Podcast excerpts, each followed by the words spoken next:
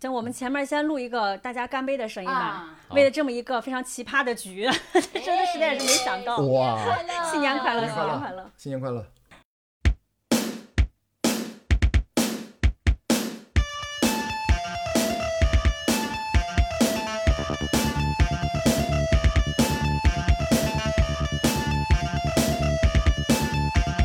可以光芒万丈，可以一路逍遥。可以中心 C 位，也可以边边角角。无畏生活，无关岁月，一起听姐姐的一万种选择。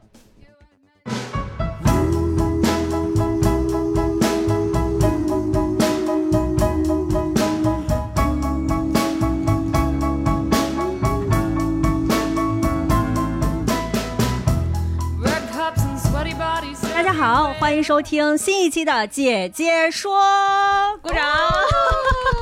哦，是真的鼓掌是吗？哦，对，是真的鼓掌。哎，对，经常听播客的朋友们可能已经听到刚才这位话外音男士，先欢迎一下我们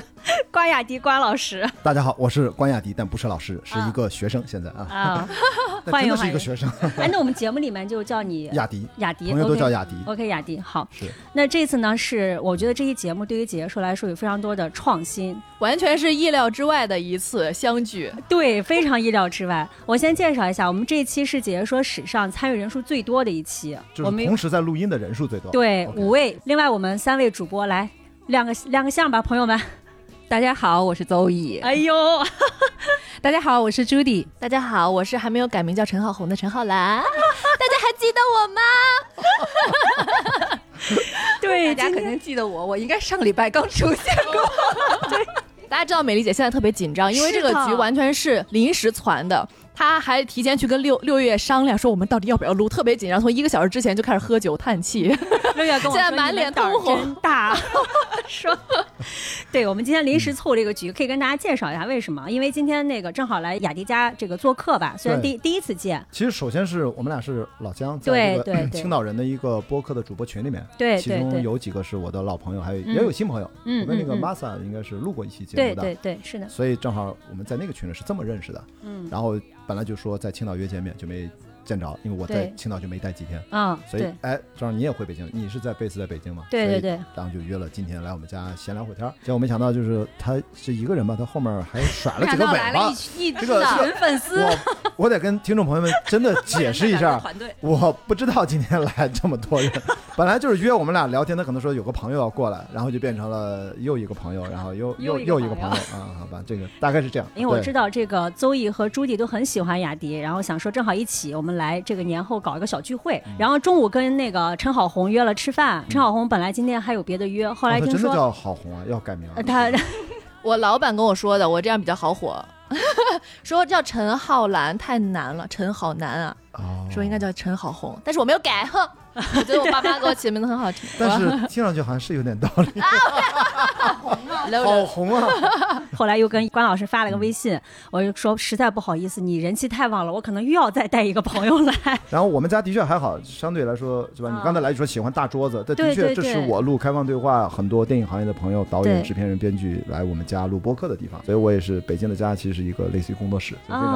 刚刚也有我读书会的朋友，刚才说了嘛，有啊个朋友来来我们嗯。家一起吃火锅聊天，所以其实非常欢迎大家来家里来坐一坐。对，而且因为雅迪老师下周一就要回去上学了，他突然嗯。发现，哎呀，他开学时间是二月十三号，第二天是情人节，这个情人节他过不了了，然后又面对这么多的女性，突然他。对自己产生了一个灵魂拷问，就是到了现在的这个阶段呢，他重新怎么再去学习爱情这件事情，就一下又激活了我们的一个好奇心。那今天这个主题就像刚才浩然讲的，我们其实刚才聊天的时候聊到关于爱情的话题。对我之前可能、嗯 刚才你们也都认识，呃，Fit for Life，然后老老老爷老爷嗯这个运动博主，因为我们都是很爱户外运动认识的。嗯在他们的博客上，我做客过几次，其中有一期是聊我在上海待了四个月，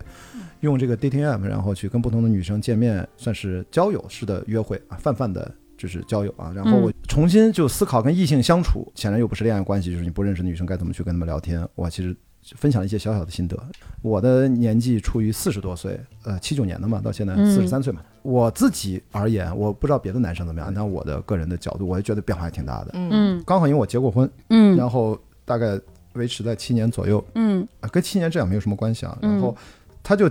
刚好就三个阶段嘛，就是嗯。结婚之前，对，从十八岁到三十岁这嗯。十二年，嗯，到离婚之后这六七年，正好这嗯。三段我觉得是情感状态和理解力其实完全不一样，是。三个完全不同的状态，三个完全不一样的状态。呃，结婚之前就会觉得我是一个学电影的专业的学生，然后变成了从业者。你那个时候会觉得满脑子都是工作。当你的热爱变成了你的专业，变成你的工作，就感觉梦想实现的那种感觉，你是很兴奋的，嗯处于一种嗯长期的高能量值的兴奋状态。嗯跟谁都聊电影，感觉自己可以不断地不断的吸收，然后刚好嗯你又进入到行业最核心的公司，给老板做助理，所以呢，那个阶段就处于一个在感情层面上处于更多的荷尔蒙推动，嗯然后做过很多很傻的这种，呃，谈恋爱也是觉得特别任性。我还看过我大学时候写的日记，就是过于简单朴实。呃谈不上纯情，没有那么纯情，就是觉得太直接直白。比如呢，怎么就直接说就是你会容易生气，又容易吵架，然后又很容易和好，就是真觉得，呃，就是这些剧情，就是自己其实都经历过，其实都忘了。回头看一下当时的日记，就马上想起了很多。我年轻的时候可能觉得，就中国男生是不是觉得事业重要，还是怎么样的？反正就是非常疯狂的工作，工作到二零零七年都、呃重病，就是颈椎病都，就是已经。就不能走路了，躺在嗯床上躺了十四天，嗯缓过来了。所以在那个时候就爱情感觉特别空缺。那会儿是不是觉得不需要？不需要。那时候觉得结婚之前感觉都是短暂的约会，嗯然后这种不需要换得负责很快，呃都谈不上换，因为就没发生什么，然后就 就是就没有发生那种稳定的亲密关系，就都会觉得这个真的没有那么重要。但是他会有一些明确不好的地方，比如说跟大家坦诚，就是就是那种。呃，我特别不喜欢用“渣男”“渣女”这种非常的这种极端概括化的词，我从来不用在我生活当中啊。然后我就会觉得，真的就会发生那种事情，我不喜欢这个女生了，然后我就消失了。嗯，这是不是就是特别特别不好的做哎法，？我想问问为什么？因为之前我有一个回避吗男朋友就是这么消嗯失的。对，就是我想说，我在我心里他已经死了，对对对，我想知道到底为什么呢？哇，我在别人心里死过那么多次啊，对，肯定的。所以我想就是我就想说，我其实特别是就是离婚之后，如果再谈恋爱或者再约会，我觉得至少在这件事情上，我我就呃总是每次提醒自己，你你看我这两次约呃谈恋爱分手，其实都花了。两三个月的时间，各每次都是发两三个月，就我们很认真的沟通，友都是友好，比较友好分手，也嗯不会特别埋怨对方。其实这真的，我们的确要不就是价值观不合适，或者说我们成长了变化了，就就分叉了，或者说就后来我们客观原因啊，上一段感情是我们没有办法继续在一起，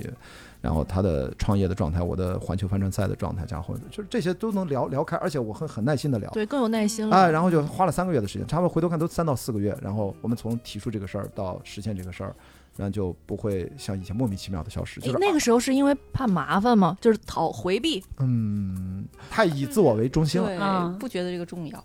但是我觉得这样事情就是有点呃没有双方平等交流的意思，就是你单方面去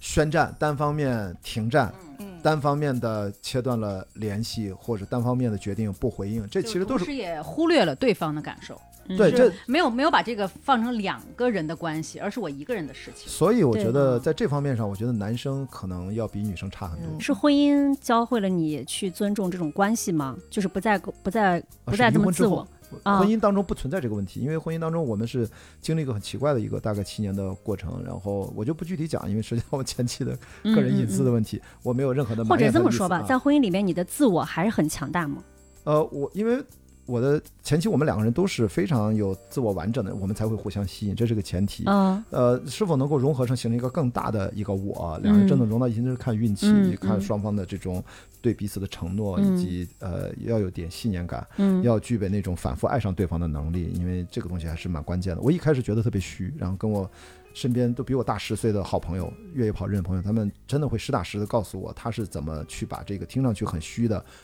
确认了就是这个人的这个反复爱上对方的能力，把它转化成具体的行动，就是，一二三四五很重。要的这个。对这个事情才又让我，你看这都是这过去几年跟我交流的内容啊，就是以前没有人跟我聊这些天儿。嗯呃，离婚这么久，我们就见了一次，就是在两个月前在上海，他来工作。我很喜欢《再见爱人》这个综综艺，第一季特别喜欢，第二季嗯差一点，第二季我也在追。但是他们讲说啊，怪你念一个上，我说，没有，我说终于我我见了我的前妻之后，跟他们讲我的我的再见爱人拍就两个半小时，一集结束了，我们我我们只聊工作，然后没有聊八卦，他也没有关心我的私生活，我也没有关心他，我们还是像当年分居的那个状态，就我们就是在冷静的聊工作，然后工作伙伴的感觉是不是？对我们当时开玩笑啊叫我们叫中国好室友，然啊后也是工作上的搭档啊，因为我可以睡在上铺的兄弟，啊，对，就类似于这种感觉。没有，我是他睡在沙发的兄弟，就这个沙发。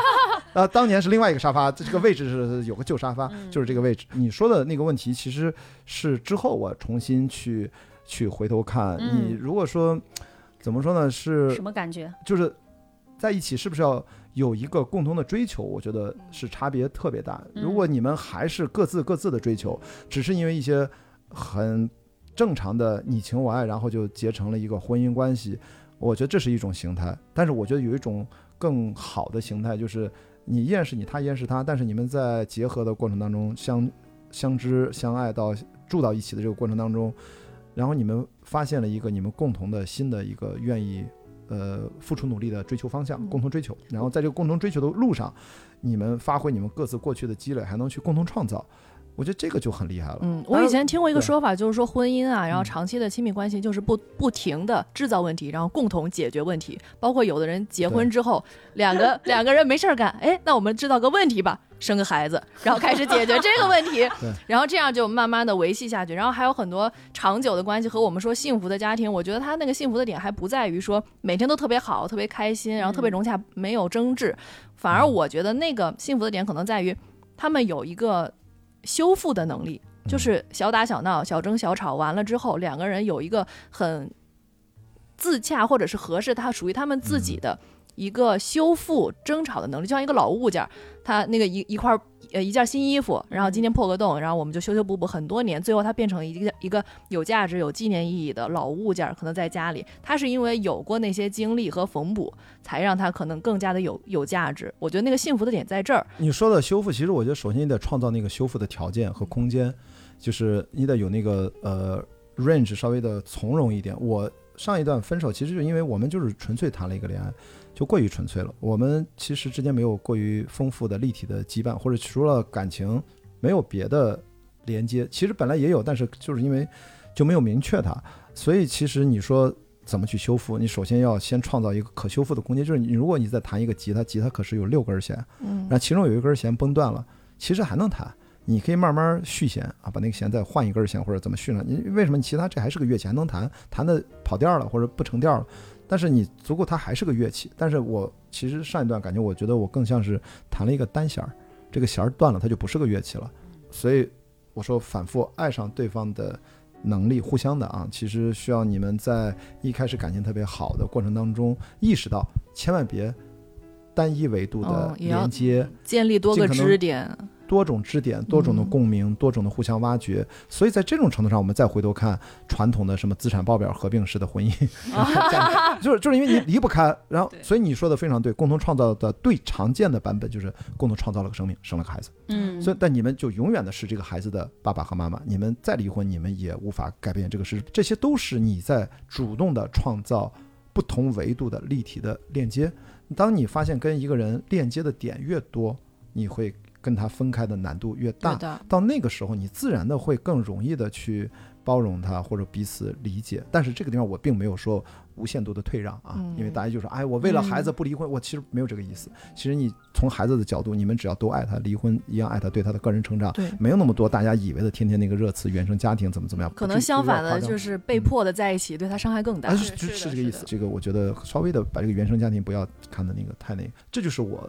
今天如果要聊这个主题最大的一个感触，就是如何去寻找、感知到它，并且有意识的去建立它。而且你刚才说到那个就是羁绊这件事情，嗯比如说创造多个支点、多个连接，我觉得，比如说像到三十五岁以后，或者是更更大年，就是年龄再更长一点的这种亲密关系里面，就大家的相互的连接的支点会很多，然后它的分开成本会很高对。但是有个很大的问题，就是也许感情是它是支点代替了感情。就是比如说，哦我们有孩子、有房贷、有车、有什么朋友，但是你觉得有什么问题吗？我觉得我对这个人感情哦没有那种感觉了，怎么办？是这样，所以我才回到刚才说那个嗯分离度越来越高，未来就意味着你其实会有自由组合的权利。但是大家别忘了一个客观事实啊，就是我们把爱情和婚姻强行绑定成一件事情，这也就是建国以来七十多年，建国以前可从来。几千年以来也不是这样的，自由恋爱这件事情发生，也就是这一两百年才萌芽。嗯，以前也从来不是这样。就我大家爱情这个东西，它是一个相对更高层次的一个精神追求。你可以多样选择，在彼此尊重的情况下，我们得敢于把这些东西，好像给一个长着像大人的一个小朋友，给了他一个乱玩容易产生危险的玩具。但对不起，我是看到的是，你不给他这个玩具，他也会拥有这个玩具的，嗯他也会自己胡乱拼，拼出个很奇怪的。可怕的一个东西，这个都是我们要面对的代价。你的 priority 是什么？如果是 family，那其实一切是为这个服务的。如果你 priority 嗯是 romance 的爱情、浪漫的爱情，那一切就是为那个的服务的。所以我我只是今天这个话题在于我们在人生的不同的阶段，其实 priority 不一样。所以其实我觉得很嗯多的那个支点是让你们两个人有更多的连接，因为比如说我们要结婚，我们要买房子嗯，然后房子要装修，发现哦，原来这个男人这么有魅力，他在对家的那种想象，呃，跟我看到这个单独的一个人的时候完全不一样。然后我发现我们一起装修房子的时候，他的审美非常好，哎，他的这个品味很好，对吧？然后你们有了家庭之后，有了孩子，发现哦，这个男人有了孩子之后，他原来那么有责任感，啊，又变了。哦，他作为爸爸的时候特别有魅力，对吧？然后可能孩子来了之后，你的父母也会来，他对父母的态度，你你们可能有摩擦，我相信一定有摩擦。嗯但是这个摩擦的过程中间，其实是魅力释放的一个过程。然后包括孩子可能要去学音乐、学滑雪，比如我儿子。我们全家跟着他学滑雪，然后现在我们滑，我都已经滑高级道了。嗯。就是其实，在生活的很多支点上面，我们能看到生活的魅力，嗯，就像一个一个井越挖越深，就会越来越有内涵。但是也建立在他的每个面相都真的很好。对，我在不一想你你刚才说到所有的嗯。场景，感觉这个男都是优家，就是在这个摩擦的过程中间，我们慢慢形成了自己的共同的一个家庭的价值观，然后这个家庭会，你会发现有的人出去就会夫妻相，两个人有默契，是一起磨合出来的。从这个问题，我又我又想特别问一下，反向推导到男士这边儿，比如说对于这种就是像这样已经有有个双面角色的这么一个男性，不管是他已经是当爸爸了也好，或者说还没有孩子在家庭里面的这么一个人的一个角色，像朱迪讲的是一个女性视角，对于男性觉得他这样会特别好，但是对于一个男的来讲，他可能不想这样。就是很男女都一样，都分成你对家庭有向往和有些对家庭他的理解不一样，他觉得他一个人或者说丁克没有孩子很好，他一个人待着不停的恋爱很好。我我现在越来越觉得大家一定真的互相尊重吧，彼此的选择。我特别怕排出来那种。两性关系都排出鄙视链，你知道吗？就是什么优于谁，谁优于谁，那个我觉得还是挺糟糕的。我即使刚才说了分离度越来越大，但是这里面包含了它是兼容并包，传统的家庭完满的是吧？两个孩子还是一个孩子，现在鼓励两个甚至三个呃都行。你没有孩子也是一个很好的家庭。如果说我们俩不能协调好这个问题，困境无法解脱，在泥潭里面两个人都出不来，最后我们离婚了，就变成单身。对，对就变成了单身了。然后呢，嗯但是。注意，没有关系，因为在我最苦闷的时候，其实我具体原因就不说了，因为不只是涉及到我个人。在我最糟糕的时候，其实大家很多对我的，比如刚才说的很多误解啊，又一个误解啊，关雅迪离婚了，喜欢唱吧越野跑，抛家弃子吧？你看你把老婆跑没了吧？就这个很，但其实很多人不知道，其实我跑步是因为为了呃，我前任他因为各种的事情，他嗯需要跑步陪伴我，他要跑步我陪着跑的，结果跑着跑着，我们俩都一起去比赛、哦越野跑，我的越野跑的早期的朋友全都认识他呀，但后来因为他膝盖积水，跑完一个全程马拉松还没有肌肉没有准备好就就是停跑了。嗯我们最后那个连接其实就断了。但是我想说的是，我自己依然通过这个跑步，哎，慢慢的越跑越长，发现我适合独立，它产生了独立的、完整的对于我人生的意义，等于我自己彻底改变了。对因为越野跑重新再次借由这个极限耐力运动，重新塑造了我的人格，是的，让我变成了一个关雅迪二点零。嗯到了克利伯环球帆船赛，海上变成了关雅迪三点零对。未来能不能有四点零，我不知道。所以是在某种程度上，我的婚姻是结束了。我不想用失败而言，嗯第一段婚姻吧结束了。你看，暗含着可能还有第二段，不排斥第二段才会这么表达，对吧？然后呢，结束了，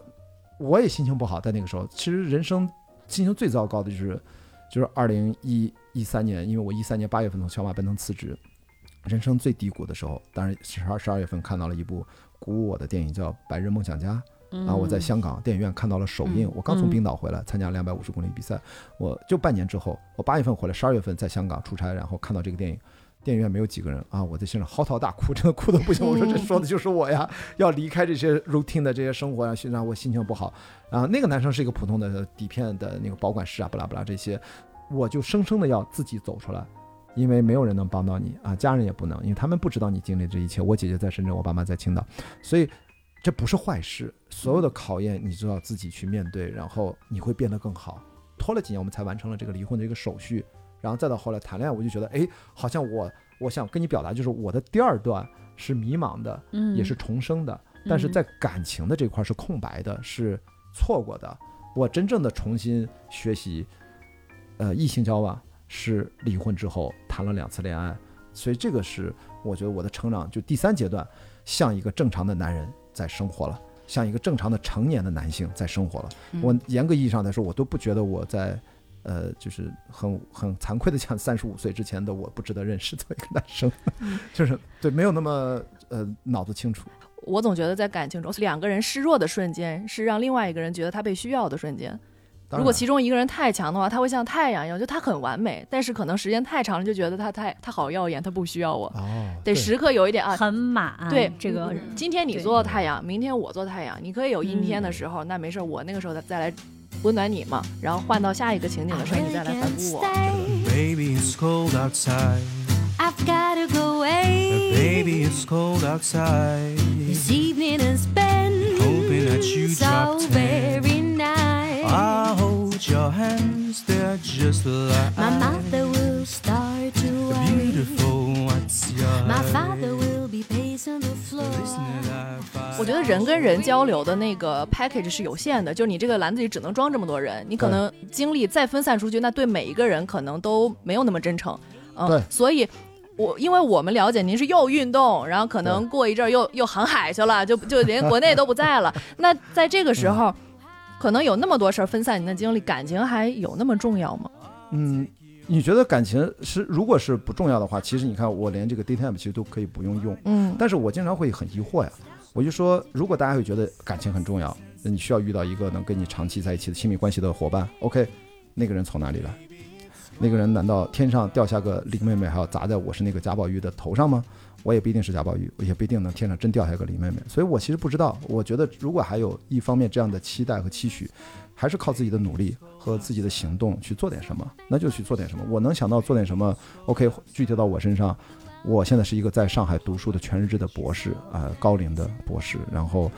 基本都不认识这些人，然后我也不想在学校搞什么风花雪月的事情，真的大家都在认真的读书，我也挺想认真的读书，所以在我有限的时间里面，我觉得如果还能认识一些新的朋友，所以我觉得互联网其实给了这样的产品，我为什么不靠自己？大概是这样，我的。那那如果就是谈，比如说谈恋爱啊，就是你找到了一个很合适的伴侣，呃，就方方面面百分之九十可能都很默契，但是就是在。有一个您很在乎的点上，比如说他不让您去航海，哦，你有可能为他舍弃，就是那个尺度和底线在哪儿？其实我觉得，我觉得其实你说的就是，如果航海真的目前来看，你说的很具体，就是对我还是蛮重要的。那其实一定是跟我能一起走得更远的那个人。我们是在价值观，我们不用很一样，但是我们可以应该是彼此认同和支持，这个才会呃往后去发展。衍生出来的彼此的这些需求的满足啊，等等这些，那是呃下一精神追求啊，去共同创造，那是走到下一步了。那也就意味着，但是这个是要对等，那你要关心对方他真正追求的是什么。但是如果他追求的刚好就是你不能去航海这件事儿，那对不起，这个就叫比较原则性的冲突。那你看怎么能不能化解？如果你们愿意化解，就意味着你们之间的彼此的吸引力还是很强的。要不然的话，没有那么强，这个事儿就。你看，比如说我约会女生，其实大部分其实不会再见第二次。哦，我们就是见面认识一下，就是觉得认识还挺好，但是好像都没有那么主动的再发微信说咱再出来再聊天，好像也没有。你也不会恋爱脑是不是？就是从小到大有过恋爱脑的时候。我觉得恋爱脑，我其实不知道该怎么定义，所以就是可可能有一点无条件的为对方改变。他喜欢什么，我就变成什么，把把感情放在比较首位的首要的位置吧。就是他可能会影响你的，比如说工作啊、生活，甚至一些重要选择。以对方为中心。我觉得如果按这个标准的话，我应该在初中暗恋别人的时候，高中的时候可能是这样的。你做过最疯狂的事儿是什么呀？就是为他改变也好，做一些那个冲动的事儿也好。我就一晚上抄了一本诗集给他。他喜欢吗？沉默了，听着就知道该不该喜。我想知道那个女生的表情是什么。我都不记得了，真的，因为是太小了，那时候对那时候高中，因为虽然我们是那个诗词班，是是呃学呃绝句和律诗的，嗯但我抄的是现代诗，抄的是泰戈尔的诗集，嗯呃，诗群的鸟 （Street Bird），嗯呃，郑振铎翻译的版本，因为有很多翻译的版本，我也不知道为什么很喜欢他。其实我也不知道他喜不喜欢，就是很多男生，你真的不能去只做自己觉得一厢情愿的一厢情愿的自我感动，嗯，这个是嗯非常糟糕的。但是对不起，这句道理真的是在我可能三十五岁以后就离婚之后，因为离婚之前我们在分居了很长一段时间，跟我前妻，其实我在忙忙叨叨全世界超马越野跑拍纪录片，完全处于一个感情真空的状态，也没有思考，也不会有进步。就刚才所以回答你这个，就是我觉得现在男生你二十多岁、三十多岁，我现在觉得至少三十五以后。因为刚好我离婚这几年到现在到四十多岁，我已经意识到了，就是我不喜我尽量让自己，我喜欢一个女生，也不要只是按照自己的意愿去单方面向她输出很多，这个会让对方感觉特别奇怪和有压力或者不舒服。除非小概率刚好她也对你很有呃兴趣和很想了解你，就还好啊。但是不然的话，这种做法是不好的。我遇到一个约会的女生，是她告诉我的。你看，这是现炒现卖啊，就是在几个月前。一个女生她是这么讲的，就是她没有意识到，原来她为什么之前谈恋爱的几个两三个男朋友其实都是老外，哎，在上海一个女生跟一个老外谈恋爱，这个不鲜见啊。然后，但是我说为什么？我们俩就在探讨这个事情，散步一边走一边聊。她说，嗯，可能跟我搭讪多的也是老外，我能回应的也是老外为主。后来意识到什么问题，就是哪怕就在搭讪这件事 pick up 这件事情上，中国的男生其实远远都不会。嗯，我说那中国男生都怎么搭讪？所以你不想回应就？感觉目的性很强。，对他就会给我举了个例子，我觉得非常非常有典型性，适合我们今天聊的话题。嗯就说中国男生经常上来就问：“你是我的 type，我可不可以要一下你的微信？”嗯然后这个女生马上第一反应说：“我是你的 type，但是关我什么事儿？嗯，跟我有鸡毛关系？”这个男生他表达就是对，表达他的以我为中心，对对，表达他他也就觉得你你是我的东西了，不是就是觉得好像你是我的 type，你就就应该就应该迎合啊。我。所以那 OK，我马上就问他，那那个老外怎么搭讪？嗯。然后这个他说老外就方式就很多，就很自然，跟你正常聊天。嗯。当然，说实话，就是你刚才说的 dating app 上那些聊天，其实嗯。老外他开了头之后，嗯。后中段可能也滑向了某种嗯不好的，但至少他的开头会让女生觉得，呃，他在有听我讲话，他不会把刚才那样的对话建立在以男性自我为中心的前提之上去讲话。让女生觉得自己受到了重视和关注。后来我就跟这个女生的聊天，我就意识到，你说中国的男生两性的不平等有很多各种各种的原因，但至少从聊天的这一点上，男生其实应该至少改进更多。你不能就把这样的机会搭讪好后来约会的机会拱手让给了别人，他们也没有多么的好。但是相对而言，咱们也没有做的那么好，我们至少都还没有在一个起跑线上。嗯，所以这就是我就说，通过这个前提，你看这是女生跟我讲的嗯，但是我为什么没有那么大对我的刺激？就会发现我在跟女生聊天就比较正常，就是因为可能我就把这个女生你就当成一个正常的路人讲话就好了，你稍微的大方一点，就应该还可以。嗯所以我觉得能当一个好的倾听者就挺难得的，因为我接触的外国人可能比较少，然后但是我接触的，比如说国内的男生，不说不喜欢什么样的，但是有一个东西，如果他有同理心，或者说他是一个很好的倾听者，能给你回应，认真的听你讲了什么，然后呃做出一些行为，我就会对这个人特别有好感。对嗯，但是这个这样可能我我觉得，是是在在男生中间都比较少了，所以这个其实它是一个方法，也是在我这个约会当中我发现了。嗯就是你说的特别对，你知道为什么我是反其道而用？就是有的时候，你看你对这个女生其实，不喜欢他的时候你就强输出，是这样吗哎，你果然很聪明，啊？你果然很聪明学。会了。对，就是哦，所以以后女生想让这个男生烦，是不是也可以强输出？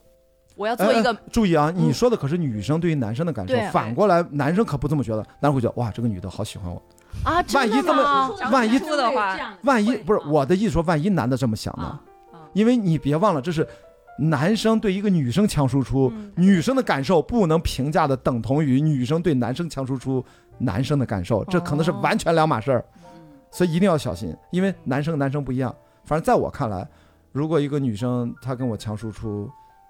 她可能她可能是吧，就是没准对我特别有好感，哦，除非她是个话唠，她跟谁都一样。她如果跟别人不是这样，对我是这样，那她一定是可能有更多。但是你看，女生不会那么想。刚来的时候跟雅丽聊天说，我之前听了她上 Steve 那期节目，其实对我触动还挺大的。补充一下，美丽说的是斯蒂夫说的第三百零二期，啊题目我已经不记得了啊，只记得编号啊。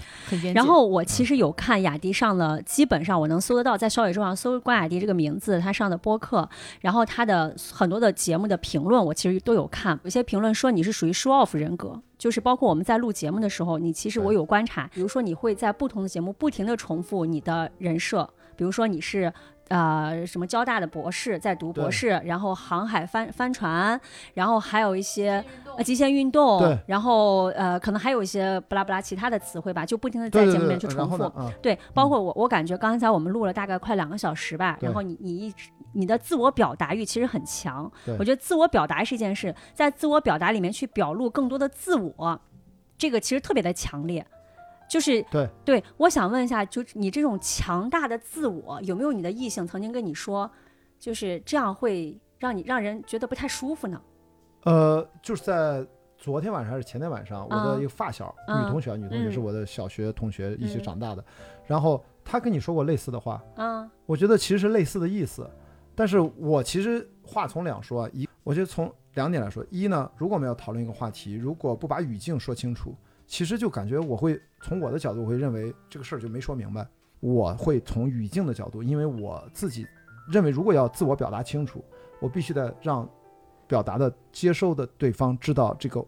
说这个话的人的背景和情境。嗯它就会带出来相关的一些关键信息。那但是另外一方面，就是你说那个 show off 那种，就是在我看来，这个事情我已经就是活到这个年纪，其实对于那样的人评论，如果我关心的是第一件事儿的话，嗯第二件事儿可能造成一些东西不好，我觉得我已经不是那么太在意别人怎么去去讲。对，因为亲密嗯关系它是另外一种呃建立和嗯进入的过程。嗯如果他彼此是持续的有好感和吸引力，每个人都不是完人，嗯呃，都有各自的毛病，那其嗯实就意味着我们没有期待一个完美的人，因为自己也不是。所以在这个时候，无论你说那个情况它是一个好还是不好，如果在我为什么说亲密关系当中倒不是个问题，就是因嗯为如果你认为这个问题，你不会跟他进入亲密关系的。或者在建立亲密关系的啊过程中，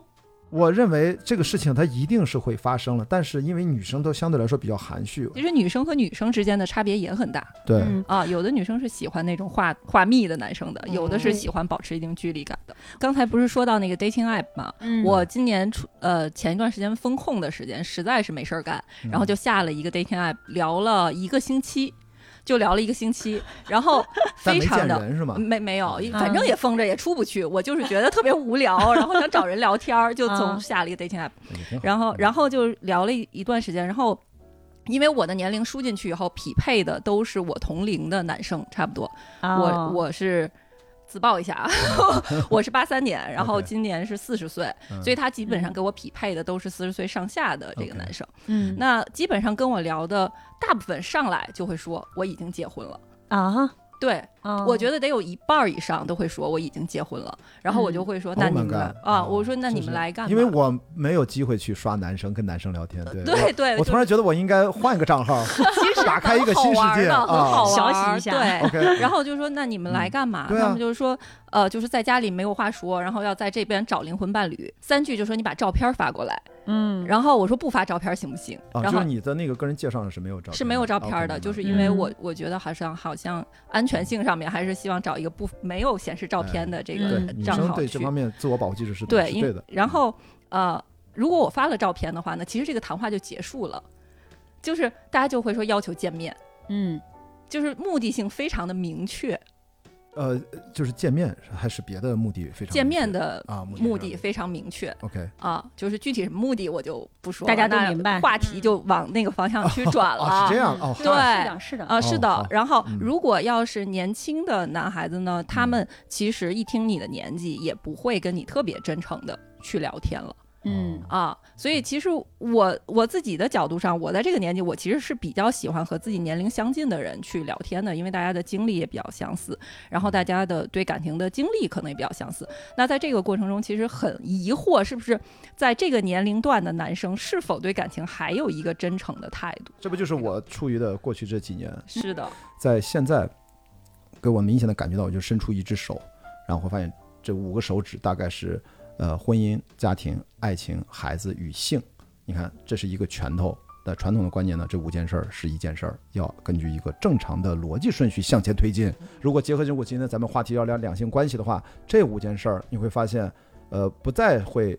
变成一个拳头，有一定逻辑关系。相反，这个五个手指会越来越长，分离度越来越高，就变成这婚姻、家庭、孩子、性什么，还有爱爱情，它越来越独立发展。然后呢，也会越来越像某种超市一样，国外有那种有机蔬菜的超市，点各种蔬菜拼成一盘儿，按按斤付钱，在国外也有，国内也有。我觉得可能以后就是自由选择，可能两个人在一起，不管同性恋还是异性恋，然后他就选一三五，他就选二四，哎，对不起，嗯他们交集太少，不能在一起。但是他如果选二三四，他选一二三，还是有交集的。至于一二三四五分别代表什么，都已经不重要了。嗯所以在这种逻辑情况下，我就说，其实两性的平等，你刚才其实举的这个例子，其实背后还是两性的没有那么对等，他没法建立起一个正常的对话。我对于感情好像一直处于比较理想化的状态，所以我其实是很很好奇，就是我这种理想化状态是不是在男人眼里看起来是一种天方夜谭？呃，就举个例子来说，我我因为我的家庭是我的妈妈是中国人了，然后我的他他在我很小的时候跟一个法国人结婚了，嗯然后所以我们家是这种中西结合的这种价值观，然后我们整个家庭的那个氛围呢，就是非常平等的。嗯，然后呢，法国人知道就是，非常会表达。到现在他们俩在家就是什么 darling darling 的，每天然后就啊、呃包括我继父他的手机的封面等等，都嗯是我妈妈和我的照片，嗯然后都是用这种非常贴心和直接的方式在表达感情。哦所以我其实非常希望能够在我的生活中也实践这种。这种嗯方式的一种爱，但是没有办法，就是怎么就 都找不到就这样的遇不到你的这对个目标啊。对，就是很难遇到。我我就觉得好像，因为我也到了现在这个年纪，我们也算同龄人。然后一个单身的女性，然后抱有这样的一个梦梦想，或者说一个目标，在很多男生眼里是不切切实实际的。嗯大家跟我说最多一句话就是，呃，你你你干点有用的事儿吧。嗯 对哦，然后要不然就是你嗯冻颗卵吧。啊，就是大家对我的所有的反馈都是这样的，但是没有人会说，呃，我我是不愿意放弃我的想法了，但是没有人就是，除非就很年？轻的，你看男的活不了了吗？为什么？对，很年轻的姑娘们都非常支持我，但是长辈或者同龄人都在劝我要或者我换个问法，我觉得从男性的角度，我会换个问法，我说你的 Plan B 是什么 Plan B 就是嗯现状嘛，其实现状就是我的 Plan B，就是就是保持单身以及恋爱的状态，就是哦不去进入到婚姻状态。那抛开朋友的那些，你自己会自己深夜挣扎吗？因为我我听起来是你的朋友觉得你不对劲，但你其实觉得自己也会啊，当。然会啊哦，但是一定会孤独啊。嗯啊，一定会。就是我觉得孤独是这样，不是说我在大方向上有什么犹豫，或者我有什么不确定，而是在我一些很小的生活细节，我没有人可以分享的时候。但你觉得是孤独是还是孤单？就是所谓是 lonely 还是 alone，这个其实略略不一样。你觉得你更偏向于孤独还是孤单？啊，可能是孤单吧。对，我想可能说的这个。是孤单对，我想啊说，的，不是不是人性说这个人格上面有一嗯些欠缺，而是我可能在某一些瞬间，因为我不知道，因为在座大家有这么多的丰富的各自的生活经验，我我我不知道是不是我理解是这样，我是曾经写下来过啊，就是嗯一五年的时候我是这样的一个认知，到现在其实迭代了很多认知，但这个认知我觉得还一直在，就是关于孤独的感受力，因为我是在把自己的肉身扔到大自然当中，在群山当中，我很渺小，对不对？我很必须得谦卑。然后后来没想到又把自己扔到汪洋的大海当中，我就变得更加渺小。嗯群山都已经，你知道吗？那个这么大的山，我都觉得海之浩瀚，嗯，跨一个太平洋一个多月，啊，它的变化性我的妈呀！而且那个简直就是你更不是个事儿，你连个屁都不是。面对自然面前，你其实是没有什么屁可放的，就是你就踏踏实实的做好你自己的事情，剩下交给命运，就那种感觉。所以我想表达什么，就是一次又一次这样户外的经验，极限运动啊，等于我反复的感受人和大自然的那个境遇下产生的那种孤独感。但是孤独感，我想说的是，这是我一五年就写下来，我说这是我最大的财富。什么是孤独？就是那些你穷尽你的语言，穷尽你的表达，穷尽你所有的脑电波和你的信息素交换，你都无法让对方真正理解你的那个部分，嗯那就是孤独。但是相反，我认为那是最大的财富。为什么？因为那才是区别。你 Zoe 是所以 Zoe，我是我之所以为你的原哎因，所以那一部分越多越丰富，累积的含量含就是孤独感成分越高，你越是你。孤单是个技术问题啊，但是这个地方我其实有一点点就是不一样的感觉，嗯就是我不知道是不是这是。我我没觉得这个男女之间的差异吧，嗯会不会是？就是其实女性对于情绪上的支持的需求是非常大的，嗯就是情绪这个东西，感觉它好像是一个非常虚无缥缈且没有什么实际作用的东西，但它就是会有这种需求，所以女生才会有很多的闺蜜聚会，嗯就是我们即便没有什么意义，嗯，这个精神上的陪伴，其实对女生来说是非常有价值且重要的东西。嗯但是这个在两性关系里面，其实有的时候是挺难去获得的。就的确，我们承认有一部分女性，她是需要在某些情绪陪伴、情绪价值是来自异性的。就在这种前提情况之下，那我对于情绪的价值陪伴的要求质量其实比较高的。对于男生来讲，这种高质量的坚持是一种很奇怪的事儿吗？会不会是一种压力？就是因为对对我来说，如果我嗯不恋爱，其实这个问题不存在。嗯就是我从我的闺蜜身上是会得到很多的情绪价值的，然后我也自己能提供给自己很富足的一个嗯心理的、对精神的这个内核。但是如果一旦进入到恋爱关系的话，我发现对于男生而言，这种样的沟通经常会成为一种压力。我觉得真的就是要找到你的这种同类，呃，不然的话，大家就会很。就是身边的人，你就要屏蔽掉他们，真的就不管你的朋友、那些亲戚什么的，我觉得你可以主动一些屏蔽掉他们。邹宇这个例子让我脑子里面第一弹射出来，你知道是什么？就是你想要那个未来的版本，你知道是谁吗？就是是我脑子里面想的就是波伏娃和萨特，嗯他们所谓是当时创立什么叫 open relationship 这种，他们还签了一个两年的合约。我们知道波伏娃和萨特，因为第二性，因为萨特的等身的著作，他们是世界上伟大的哲学家，可能剧作家、创作者。在我看来，OK，他们的 priority 是什么？他们是真正的生活伴侣和精神上最重要的这种推动力量，他们是彼此所有的著作的第一读者，他们是最重要的鞭策自己冲向自己创造的最高峰的那样的一个最信任的合作伙伴。所以我想表达就是，两性关系是很重要。但是我为什么说我的刚才回到我自己想表达，就是我更关心我的创造是什么？我对我的生活不能满足在两性关系的平衡和完美。不行，我要是不是能追求一些更多的东西？我当然不是萨特，达不到他那种级别，我也可能找不到我的。我即使是萨特，我也找不到波法，但这些不重要。但是我们可以去拓展一下认知，然后让自己去看看在那个方向上会遇到什么。那怎么办呢？就去多做一些事情。那怎么说回到 dating app 呢？我要 call back 一下。我我要我在努力啊，我在去对，去寻找概率是非常重要的事情。只以是量取胜，是吧？对对，不是 天哪，为什么二十二十岁的时候恋爱就很容易呢？是因为周围的人全部都是单身啊，你基本上遇到的人都是你的可能性。是但是现在周围的人大部分就是，嗯，哪怕比我可能小五岁、十岁的人都有孩子了，那这样大部分的概率就减少了，你遇到可能性的这个正确的这个人的可能性就更加低了。是的，嗯，所以增加概率、增加可能性肯定是很重要的。嗯，而且你没有发现，我觉得雅迪和邹毅他们对于这种亲密关系，其实向往都相对是理想化的。嗯但是如果回到现实，可能雅迪会更快的找到是另外一 半。但是邹毅这种可能会对于男男生来说，就是要不就是会说你太理想了，但是我太事儿了，美丽，我就然后就跟你说你要等，我我一直在说，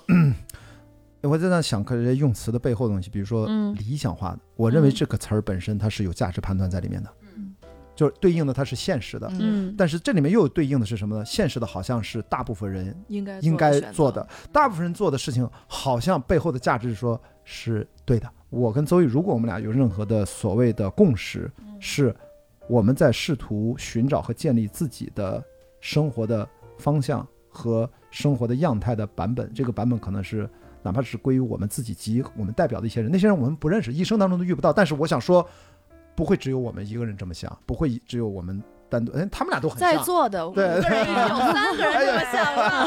我也是这么想的。虽然我这在某些层面，你们是强烈共识的，所以我就说，这个不是个理想主义，这也嗯。不是个理想化，它就是一批人真实的想法。嗯。但是我我觉得我是 OK 的，因为我我实际上回头看，过去六年我真正所谓的空窗期没有很长，也就一年不到一年半，我觉得已经可以了。哎，六年离婚六年，我单身只有不到一年半的状态，嗯其实就还好嘛。我是一个很努，就完了。OK，我我我停止讲话，我停止讲话。呃，因为其实美丽刚才说的确实是一个挺现实的嗯情况，就是呃，男生相对来说可能他的 range 他呃选择的空间他确实比较大，然后他可能遇到的可能性就会多一点。女生有我这种想法的，怎么说呢？会被人接受的可能性其实挺低的，真的挺低。我跟你说，这个我得说一下我的前任，但他他是不会介意我说这个点的，就是我他他是很炸裂的那种。嗯然后我们第一次约会，他最后在这个这个这个，他只是看我也没表示什么，他就眼看着广西小区要到了，就是就是我们家楼下这儿还一百米啊，这因为我们俩就这这这这看了个电影啊，就是这好久没见，反正就莫名其妙约了见了个面，然后喝了个酒，然后聊特好，他也觉得彼此挺有好感的。说这人怎么也没有反应，我也比较客气，嗯。就嗯叫辆专车，他们家住南城，这肯定要我先下车，他再下嘛，然后我叫的车嘛，然后他说不行，后来他跟我讲，不能就这样，今晚这个结束了，然后瞪着我的脖领子，瞪就瞪过来就强吻了，你知道吗？我的意思说我就，对 这个点，这个点，我觉得你想要什么嗯。就要告诉对方，就是啊你你想让别人懂你，要让自己好懂一点哦这种感觉。这个我其实有有一个，我有一个反例啊，嗯就是我其实一直是这样的人，我是很勇敢的女生，嗯但是但是要要有要有概率啊，有概，对，不是每次结果但是我经都特别好。常就把男生吓到，哦，我有一次也把他吓，哦，我懂你那个意思。对哦就是我也。其实就是恋爱经历也没有那么多，哦但是非常铭心刻骨的两次，就是把人家吓到，吓到就是不敢理我，啊，会会会被吓到的。你想干什么？你好奇怪，你为什么这么主动？对，嗯然后会觉得你嗯有什么目的？对，你要你要来就是越过我的边界。这个点是他怕你要控制他，哦，对，哦对对，就是有的人，就像你们节目里不是经常讲那种回避型人格嘛，就是现在经常碰到这种回避型哦。个性的男生，对对对。尤其比如说我们到这个年纪还单身的男生，那可能很多都有一点这种回避型人格的嗯。问题。对，就是我们我们俩像两团火，那个人是个大冰大冰坨子，我们一上去要烧他，我们要把你烧化，我们觉得我们在温暖你，然后他又觉得你要干什么？对，你是要我要消失了。对，你要进入到对我是个雪孩子，是个雪然后变成了 对哦，这个这个梗是这个梗只有我们这个上海美术电影制片厂是吧不是不是，我们都懂。啊，我是个雪孩子，然后我就化了啊，我就没了。没事，我们也在看天书会害怕吗？有后续力量，会害怕吗？就真的分人，分人，嗯这个真分人，不要是雪孩子，嗯是一团柴火可能就对了，对吧？雪孩子。我觉得雪孩子他们就要提前的说自己是雪孩子，然后拒绝掉我。我那个是会我还在一起了，啊然后在一起一两个月跟我说他是个雪孩子，你让我怎么办？没有雪孩子都是后来才表现出来的，哦一开始不是雪孩子。对呀、对哦，笑死了！对我觉得之前是前面是，就给我的感觉特别像买了个梦龙，以为是个巧克力实心儿的，后来发现里面是个雪糕，把皮儿吃完了，里面我靠化了，这既然这么说的话，那女生还是要主动，还是要勇敢，嗯反正都是这样了，是吧？先让自己图个乐呵，管他害不害怕呢？先烧一把嘛。再告诉你我就这样。听姐姐一句话，就是放心的一点是，大家并不会那么孤独，嗯且单身的四十岁只是比较有钱的二十岁，不用担心。On the day that you were born, angels got together and decided to create a dream come true. So they sprinkled moon dust in your hair and put a starlight in your eyes so blue. That is why all the girls in town follow you all around. 就是女生在两性关系里，我也觉得我一直认为是很勇敢的一，就是我们在和一个人约会，尤其是在这种陌生人的约会中，我们是冒着巨大的风险去的。嗯，其实如果我们约在一个公共场合，可能还好，但是比如说公共场合，是从来不能约到一个是，但是比如说，如果要是当时感觉比较好，然后可能有的人是相对观点开放，然后可能快速进入到下一趴的时候，嗯或者甚至是约会几次进入到下一趴的时候，你对这个人的了解其实并不全面的。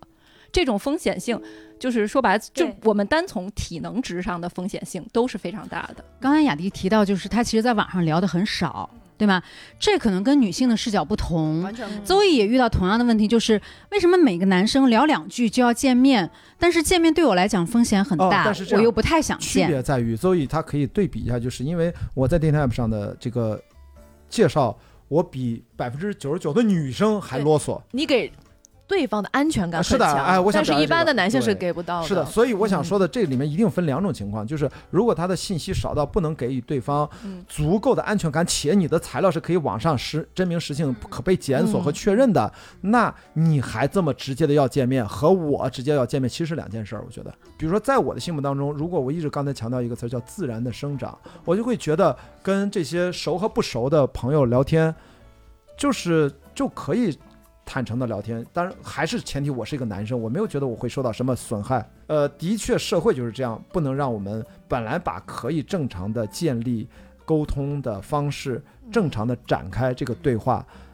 我可能按我的理解，正常的展开，可能在正常的别人眼里面就会觉得我暴露的太多、嗯太狠，嗯，这就是一个相对而言。形成了对比，我们的这个路径和信任感越来越弱，然后显得你这种原本可能是正常的表达欲显得过分了。我我对只是想表达，我觉得我在自然的长大，我觉得你应该也是比较自然的但是因为两性的差别，嗯明明你的主体性很早的建立，但是依然对不起，对于面对社会的规训和一些基本的规则和一些危险性，你也不可能不做自我的保护，而这是正常的。我在网上经常只是说，我说在北京生活了二十多年，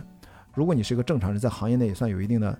资深的经验积累。但凡这些网友谁真的要来，他首先黑不了我，你人肉我所有条，你找不到能来黑我。其实按照很高的标准要求，因为我措辞都是很严谨，我是经过十几年的专业训练，你我讲话很少有所谓的漏洞，嗯，同时大脑反应快，在自我审查。我是那个永远帮大家的。我落难的时候，如果被人搞了一下，我觉得会有很多人帮我的。嗯那那个人，对不起，你要小心了。你在这样的一个生存环境当中，弱肉强食，你如果没有一定的自我保护能力，我也不会那么坦荡的向你袒露嗯我的心声，因为我根本不惧怕，因为我知道怎么收场。但是反过来讲，你就意味着 你在不只是 dating app 上，在现实生活当中，你不能跟女生去乱搞，嗯。嗯。你要非常尊重她们，你不能去做任何违背对方意愿的事情。嗯嗯。因为这个东西是反时的啊，就所以你看，说到本质是 还是男权，我觉得 我很惭愧。自己说进去了，暴露了。你不觉得这真的是两性的不平？我说了那么一大段，本质上就是两性不平等，在我身上，哪怕我的生活态度和生活方法，你会发现我的所有的坦荡都不是盲目的。我不惧怕这个世界的不确定性，我甚至不惧怕所有人对我的非议。为什么？因为我在认真的活自己的生活。嗯大家这非议为什么要那么关心？我在这儿分享是为了大家更好的去共同创造、寻找那个东西。但是如果大家觉得接受不了，对不起，你可能不适应我的表达方式。嗯。那么多博客可以听别的，把它关掉。就是雅迪提到这个的时候，我就想到，其实我们看过有网上有一篇特别火的文章，就是写一个男生他尝试女装生活一天，他的感受就完全不一样。比如说出门之后，他穿的很非常漂亮，就有人冲他吹口哨；晚上去了酒吧，就会有人就试图去触碰他。嗯。啊、然后还有一些眼神盯他一些特殊部位，他会他会换角度感受到女生的这种不安全感，这个可能是从性别本身带给这个呃不同角色的人的一些特质，所以女生出门就是我比较赞同 Ro- Zoe 刚刚讲到的，不管是在 App 上面，还是真实的生活的这种线下的见面，其实这种不安全的这种心理的这种忐忑，比男生要多得多啊。我觉得你说的这个相对应的而言，对于男生，我现在对自己更高的要求就是，呃，我就不说具体的例子，我只是说我身真实生活当中遇到的，就是如果在一个群里面有男生女生，你说的一些玩笑、一些尺度，其实那都不是玩笑，但是可能就是我都没过脑子说这些话，可能对女生就会。明明是很熟悉的，她会觉得不舒服，但是说明我们还是不熟悉这个事情，你知道吗？就引发了特别不好的结果，我都非常自责。就是这个事情，你知道吗？就是我对自己要求还是蛮高的，但是我想说的，在过去的一年当中，我依然会遇到这种情境，所以这个就是困境，这个就是无处不在，就是就是会不停的提醒自己，呃，don't judge，或者是啊，这个，真的我觉得是一个很难其实。对于女性表现出欣赏，我们是不拒绝的，我们也不反感。比如说网络上啊，或者有很多人，他是一面一边去夸赞你的美丽和性感，另外一面又需要你恪守妇道，就是这两者它其实是啊，不是同样的一个维度的东西，是，对吧？嗯，所以我觉得要真正的就是称赞你就称赞，不要掺杂别的东西。是的，坦诚的说，我越来越发现，在任何一个年龄层，你们俩不管是九六的还是大概八八呃就八零后，一个横向的切片，从社会的角度啊，横向切一刀。以我的认知的直接的感触经验，我就觉得好像女生的平均的能力啊、外在啊、水准啊，OK，哪怕就包括银行余额呀，这些很世俗的，都比男生要好一些。哎对，我就从我们看到的这种就是校园招聘，就同样大学毕业，校园呃呃工作几年后和三十多岁不同的阶段，你都能看得到。我们每年做的校园招聘，嗯我们会有这种自，就是有有有题目，然后有自我阐述，然后有无领导小组讨论，有辩论这种环节去筛选学生。我们在那种环节的时候，所有的评委会以互相嘱咐一句：首先，这个行业的男生少；第二，男生在这个阶段，男生一直比女生晚熟。对啊，一直比女生晚熟，所以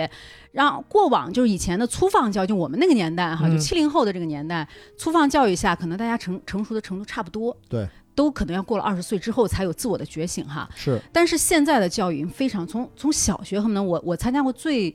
年年龄最低的这种面试辅导是高中女生，觉醒的更早。女性觉觉醒的更早，所以在大学毕业的时候，女生就已经非常恨不得没到大学、高中，她们已经对自己有非常成熟的想法了。嗯我想要什么，我想要过什么样的生活，我会有目的的去追求我想要的东西。而男生更多的还在混沌，所以从校园招聘这这环，我们都会给他们放他们一马呀，就是我们会说，有意的啊！有意的按男女比例，我们适当的给男生放水。哎天哪！要不然招不到人了，是吗？没错，是这样的，因为有男女比例的限制，所以我们只能在这个比例下，然后保证一定这的这是个存在的社会现实是社会 OK，这不是现状我的幻觉啊。没错，然后包括嗯成熟年龄阶段哈，就是比如说可能有一些技术团队全部都男生的情况下，这种情况下我们就会发现，呃，他们可能技术能力有差异，但社交能力在三十五岁以内没有太多实际的差异。这儿我可以举一个例子，是某知名播客某主播，我就不说是谁了。我有问过他这个问题，嗯我说就是他是个男生，我就我就问他，我说我觉得男孩好傻呀，因为我儿子都十四岁了，就跟女生比起来好傻呀。呃，我说男生什么时候啊对对成熟？嗯，他说啊，我要是客观的回答你这个问题，我三十五岁，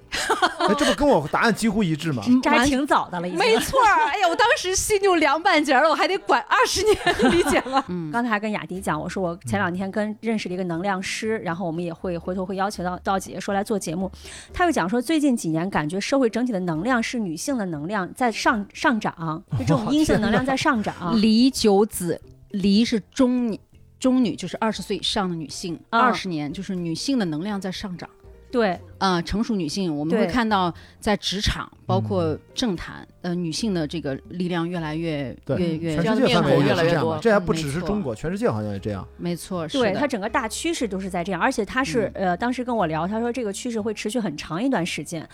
二十年是吗？好的，我们相信占星大师说的。其实我觉得是一个大环境的影响下，让大家看到女性在过往受到了很多困境，并且愿意搬到台面上去讨论，并且是大家一起愿意去寻求一些解决方案。就尤其是在亲密关系里面，怎么去主动表达自我，对，怎么去处理和异性的关系，我觉得这个是一个对于很多女性来讲，也许是一个重新学习的过程，可能男生也是。对，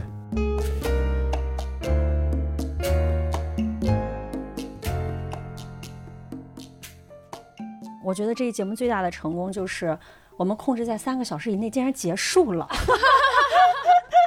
Oh my god！今天见到真人，我是对雅丽老师有一个就是完全改，就是印象的改变的。其实说实话，对，就是只听节目不见人，其实是另外一个样子当？当时我会有有一点觉得，哦，应应该就是雅丽老师，你的呃强输出比较多嘛，然后在节目里有时候是可能嘉宾如果不是像老爷那种，嗯有时候很难打断你的话。啊，嗯，我我有时候就会想象说，哦，可能是不是以前也做制片呀、就是经常是话语权比较大，而且呃自己呃做了很多决定，比如说去航海也好，去运动也好，其实这个都是一个呃内心非常强大的人去做的事情。我就会想，哦，那这样的话，可能一群人在一起的时候，你你是不是可能就是那个比较需要主导场面的人？但今天刚才有几件事儿，我都会觉得，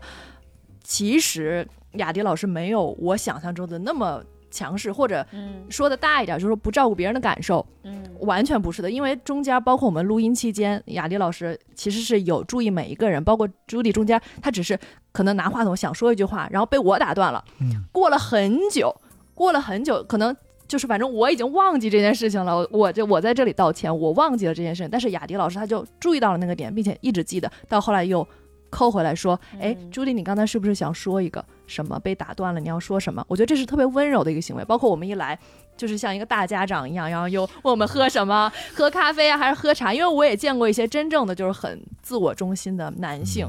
他们哪怕是就是口头上表现的很照顾大家，但是他行动上是不会做那么具体的。但雅迪老师呢是输出，他是相反的，他输出很强烈，输出很多，可能你听起来很强势，很难以打断，但是他的行为上又是很照顾大家的。我觉得这个就是给我一个印象上面的反转。我我看到的很多人愿意，呃，尤其像我的特质，我是善于倾听、发问，让对方讲的，然后去观察。这么我是这样的一个个性，当然，所以我看到的这种滔滔不绝的在讲自己的人，大概有三类。嗯。一类呢，就是他真的非常真诚的想让你了解他，嗯。那你能感受到那种真诚，其实我是特别愿意听的。嗯。还有一类呢，就是他紧张，他觉得我不说可能会冷场啊、然后像我这种观察的人坐在那儿又不说话，然后对方可能就会更紧张不断的就会补充一些信息什么的哈。这种我觉得也 fine，就这种人其实他应该。人本性不坏啊，嗯我觉得这两类都是非常 OK 的。还有就是你说的那一类，就是最后一类，就是他其实过度的在呈现自己，没有考虑对方的感受。嗯。对，啊、其实那第二类他是考虑了对方感受，他担心冷场，嗯。然后你尴尬，对。那么就不如我讲讲故事。那第三类就是你说的那种，就太自我啦，嗯。一点都不考考虑对方，然后就自己讲。线上如果大家在听我录所有的播客，不管是做嘉宾还是我自己的节目，其实都对我这个人其实判断其实是另外一回事儿，就是因为因为我像我这种直男，我在做做节目，我满脑子想的就是我要表达的那个核心的东西能不能值得被留下来，是否在浪费你的时间？嗯至于是不是我表达的，我在里面要塑造一个我的是一个什么形象，是不是会招你喜欢，其实根本不在我的考虑范围之内。这个特别直男，实际上。这期我们其实本身就是一个漫谈，然后一个闲谈，一个非常机缘巧合的一个局吧，然后也碰撞出了一些想法，然后呃，也希望听这期节目的朋友们能够在节目里面有你自己关，不管是亲密成亲密关系还是个人成长的一些感受吧。欢迎大家在各大音频平台关注和订阅“姐姐说”，然后也可以在微信公众号搜索“姐姐说 FM”，就可以加入我们的精神股东群。好，今天这期节目就聊到这儿吧。是最后是有鼓掌吗？还是鼓掌啊行好最后是有鼓掌是吧我？最后应该干杯一下吧。啊，干杯干杯干杯干杯一下干杯！大家新年快乐！新年快乐，拜拜。